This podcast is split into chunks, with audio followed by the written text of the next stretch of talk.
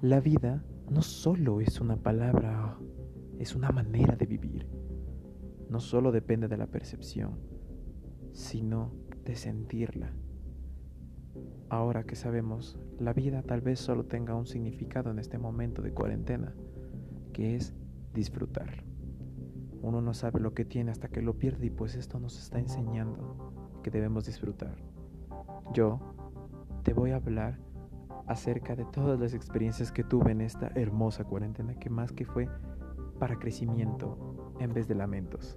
Disfrútala.